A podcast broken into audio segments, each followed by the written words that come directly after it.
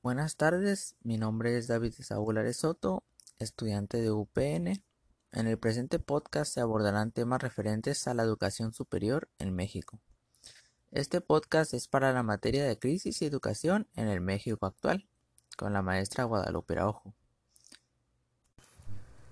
En la educación media superior coexistían más de 160 programas y planes de estudio, unos con carácter propedéutico, otros con carácter terminal y otros que combinaban las dos anteriores, lo cual dificultaba la articulación del nivel medio básico con el superior.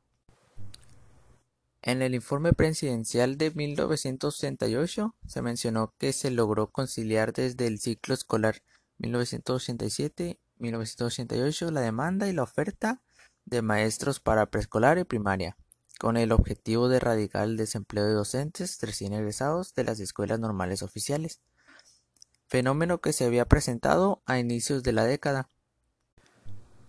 Este año egresó la primera generación de alumnos de licenciatura de preescolar, primaria y especialización. Se deduce que en el sexenio se profundizaron los rezagos educativos, aunque el discurso en esta materia en el Plan Nacional de Desarrollo parecía interesante.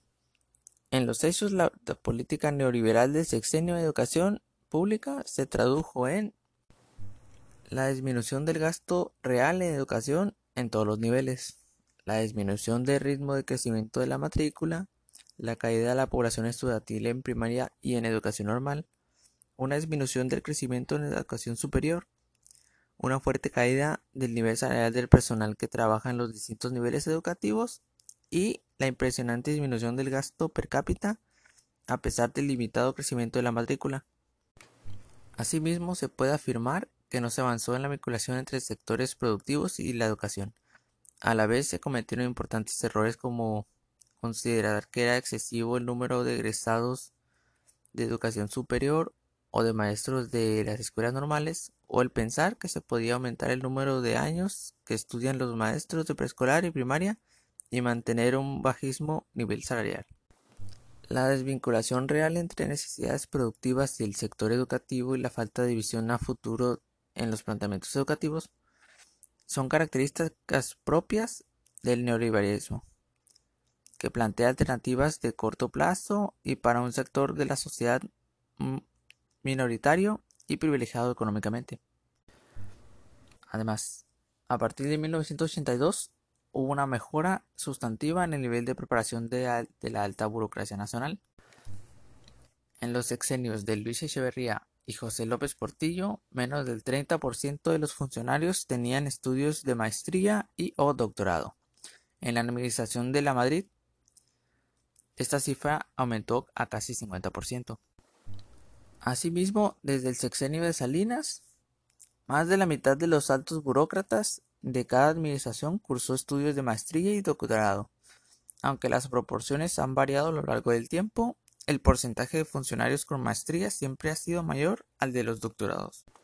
Por ello, además de analizar qué universidad asistieron los mandarines mexicanos, es también fundamental qué disciplinas estudiaron en cada nivel educativo.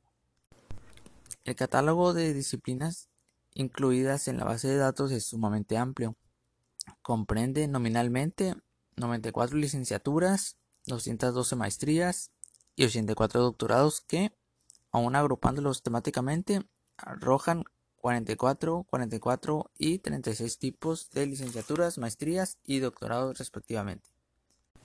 A pesar de los esfuerzos históricos y de compromiso de mexicanas y mexicanos por hacer de la educación y el conocimiento los canales hacia una mejor calidad de vida, el nivel de desarrollo alcanzado dista mucho de nuestras aspiraciones. México presenta enormes rezagos en materia educativa que impiden la construcción de una sociedad más justa, democrática, incluyente y próspera. Si bien el sistema educativo mexicano se ha expandido, padece desde hace tiempo atrás el flagelo de la iniquidad y la baja calidad.